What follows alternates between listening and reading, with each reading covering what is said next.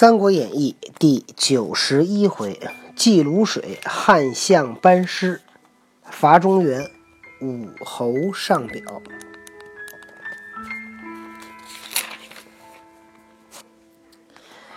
却说魏主曹丕在位七年，即蜀汉建兴四年也。从这句话可以知道，这个魏魏朝是在蜀汉这个前面三年先建立的。丕先纳夫人甄氏，即袁绍次子袁熙之父，前破邺城时所得。后生一子名睿，字元仲，自幼聪明，丕甚爱之。曹丕先开始的夫人是甄氏，是袁尚的二儿子袁熙的老婆。破邺城时呢，被曹丕给给那个得到了，生了个儿子叫曹睿。后批又纳安平广宗人郭勇之女为贵妃，甚有颜色。颜色是说长得漂亮。其父常曰：“你听不听？听，我正在弄着呢。啊，你听儿，就讲故事。你别讲了。讲。您继续。其父常曰：“吾女乃女中之王也，故号为女王。”呵呀，够狂的啊！这个郭勇的女儿，郭勇管他女儿叫女王，自批纳为贵妃，因甄夫人失宠，郭贵妃预谋为后，却与幸臣张涛商议。时批有疾，涛乃诈称于甄夫人宫中觉得同目偶人，上书天子年月时日，年月日时为眼阵之事。眼眼就是上面是个讨厌的厌呀，底下是个鬼，是迷惑的意思，就是那种孤巫巫蛊之术。丕大怒，遂将甄夫人赐死，立郭贵妃为后。因无出，养曹睿为其子。你说这郭贵妃也不能生孩子，还给人家甄夫人给人给弄死了。怎么弄死的？他不就是那个谁吗？他就让他的一个这个跟他关系很好的一个人叫张涛，张涛就跟皇帝说，曹丕，曹丕不是皇帝吗？曹丕生病了，张涛就说，说我在甄夫人那屋子里边找了一小人儿，找了一小木人，那小木人上刻着你的年月日，就是古代，也不我不知道现在有没有了，就是这种，他觉得一定不好，找搞压寿，他弄一小人儿，小小就是搞一小木偶人，然后写上他年月日，写上他的名字，底下刻一小小字儿，嗯把他的魂儿收到什么哪儿，他的样子就是这样的。对，就是这意思。搞压胜，就是那个就是这样来让那谁想让曹丕死，是不是？对，这就叫搞压胜。古代古代一种人们最想干又最不敢干的事儿。哇塞，狗是最想干，不一定最想吧，对，是吧？他就恨谁，他可能会这样，但这样非常的不好，是吧？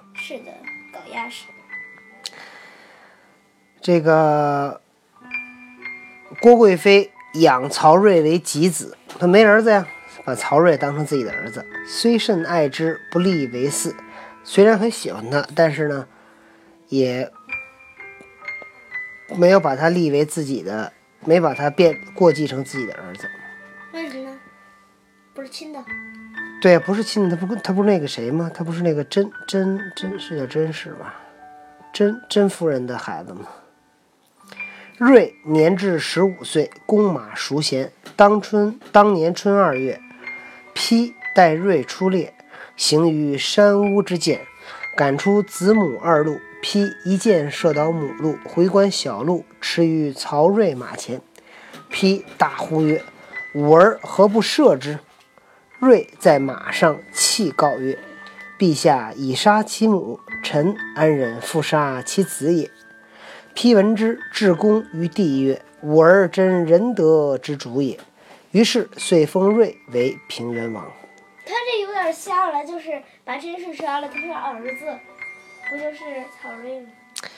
有点像谁呀、当年这个曹丕，曹丕和曹植是不是也有过类似的经历啊？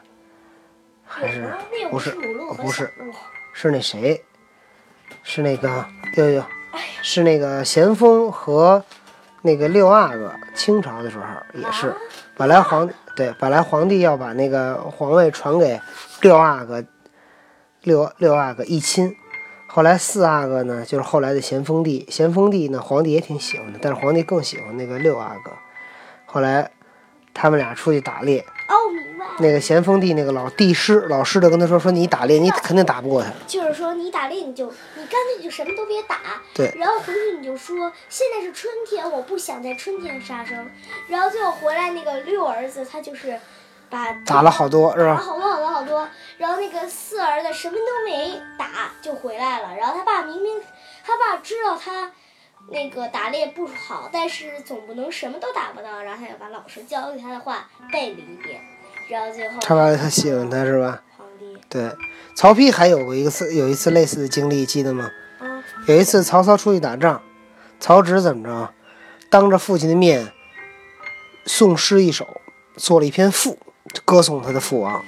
结果呢，曹操很喜欢。到曹丕这儿呢，曹丕怎么样啊？然后就跟那儿哭，哎呦，这父父父王又出去打仗了，你可注意身体呀、你可别出事儿啊。结果呢，曹操喜欢谁呀、曹丕对，曹丕玩玩手腕儿。夏五月，丕感寒疾，医治不全，乃召中军大将军曹真、镇军大将军陈群、辅军大将军司马懿、司马懿三人入寝宫。你看这三个人就跟他关系很好，让他就寝宫。丕唤曹睿至，只谓曹真等曰：“今朕病已沉重，不能复生。此子年幼，卿等三人可善辅之，勿复朕心。”这曹丕临死前托孤了，把这叫了三个人。托孤你看一般都托给三个人或者是几个人，对吧？那为什么刘备只托？当年咸丰死的时候托给了八个人，顾命大臣。谁？那为什么刘备只托给了孔明呢？对，那是因为刘备跟孔明关系好。那其他人就而刘备，刘备多狠！刘备跟孔明说：“我这儿子要是能当就当，不能当你就把他废了，你来当。”当时给孔明给吓坏了，哭堂跟那儿跪，磕，使劲磕头，磕的满脸都是血。哇塞，这不是要我死吗？你这么说，我哪能反叛啊？对吧？因为诸葛亮是个大儒，儒家讲的是什么呀？讲的是忠孝，对吧？所以他要是反叛了，自己就是否定自己了。所以这是儒家统治文人的一个思想，一个方法。三人皆告曰：“陛下何出此言？臣等愿竭力以示陛下，至千秋万岁。”批曰：“今年许昌城门无故自崩，乃不祥之兆。朕故自知必死也。今年许昌的城门啊，没有原因自己就塌了，这是不吉利的。所以我知道我呀肯定要死了。”正言间，内侍奏征东大将军曹休入宫问安，批召入谓曰：“卿等皆国家柱石之臣也，若能同心辅朕之子，朕死亦瞑目矣。”言讫，随坠泪而轰。时年四十岁，在位七年。轰是什么意思啊？薨是王死了，对呀、那他应该说什么呀？崩对吧？因为这。对，因为人家那个曹丕都称帝了，应该用崩；嗯，诸侯死用薨。不对，王王死用薨，皇死用崩。帝帝死，帝王死用薨。这个，这个，但是，这个罗贯中为什么说用薨呢？因为他不承认他当了，对，因为他不承认这个曹魏，他因是为那边还有蜀汉呢。对，他是比较这个罗贯中是比较向着蜀汉的。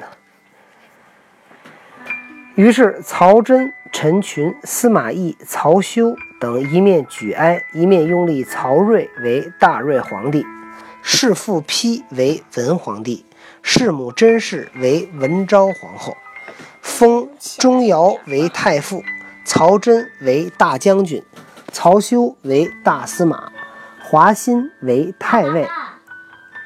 啊太尉，王朗为司徒，陈群为司空，司马懿为司空司马懿为骠骑大将军，其余文武官僚各个封赠，大赦天下。时雍、梁二州缺人守把，司马懿上表，其守西凉等处，曹睿从之。遂封仪，遂封义提督雍良等处兵马，领诏去弃。这个司马懿为骠骠骑大将军。这个过去这个封这个军队里边的官儿哈，排在最前面的是大将军。谁是大将军啊？曹真曹真对。然后后边是什么呀？骠骑大将军，车骑。对啊，对，第二个就是骠骑大将军，第三个叫车骑将军。呀，你怎么知道的？第四个叫卫将军，第五再往后叫前后左右将军。当年谁做过左将军来着？记得吗？刘备、对，谁做过车骑将军啊？张飞，对，谁做过关羽将军来着？关羽当的什么将军啊？谁做过关羽将军来着？爸爸。然后这个，呃，曹丕死了以后，曹睿当了皇帝，把这些人都升了官儿。那刘备也升了？刘备不都死了吗？刘备升官。刘备，哎，刘备左将刘备左将军这官儿不小呢，是吧？你知道？你看大将军、骠骑大将军、车骑将军、卫将军、前将军、后将军、左将军，排第七。左将军，那第爸，但是爸爸，嗯我觉得曹曹丕给刘备升的官儿已经升了头儿，你知道给他升了什么吗？曹丕哪儿给曹刘备升了官升儿？了一个，你知道怎么着？嗯，人就是活着，然后当官儿什么一直升官儿，升到了皇帝，你猜就差一个什么吗？差一什么呀？死这个官儿，死这个官儿是最大的官儿。快再再听我再读一段啊。早有细作飞报入川，孔明大惊曰：“曹丕已死，孺子曹睿继位，余皆不足虑。司马懿深有谋略，今都雍凉兵马，倘训练成时，必为蜀中之大患。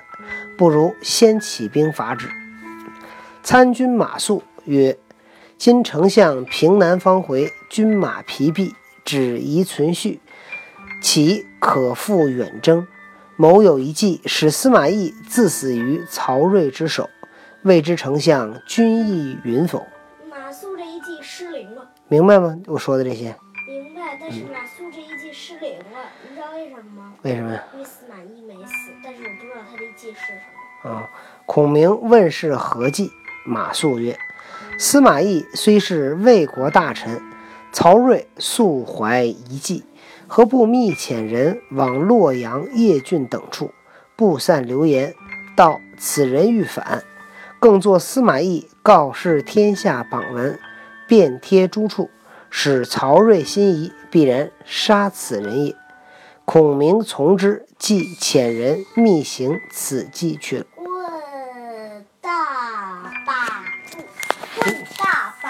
听懂了吗？这段嗯，听懂了。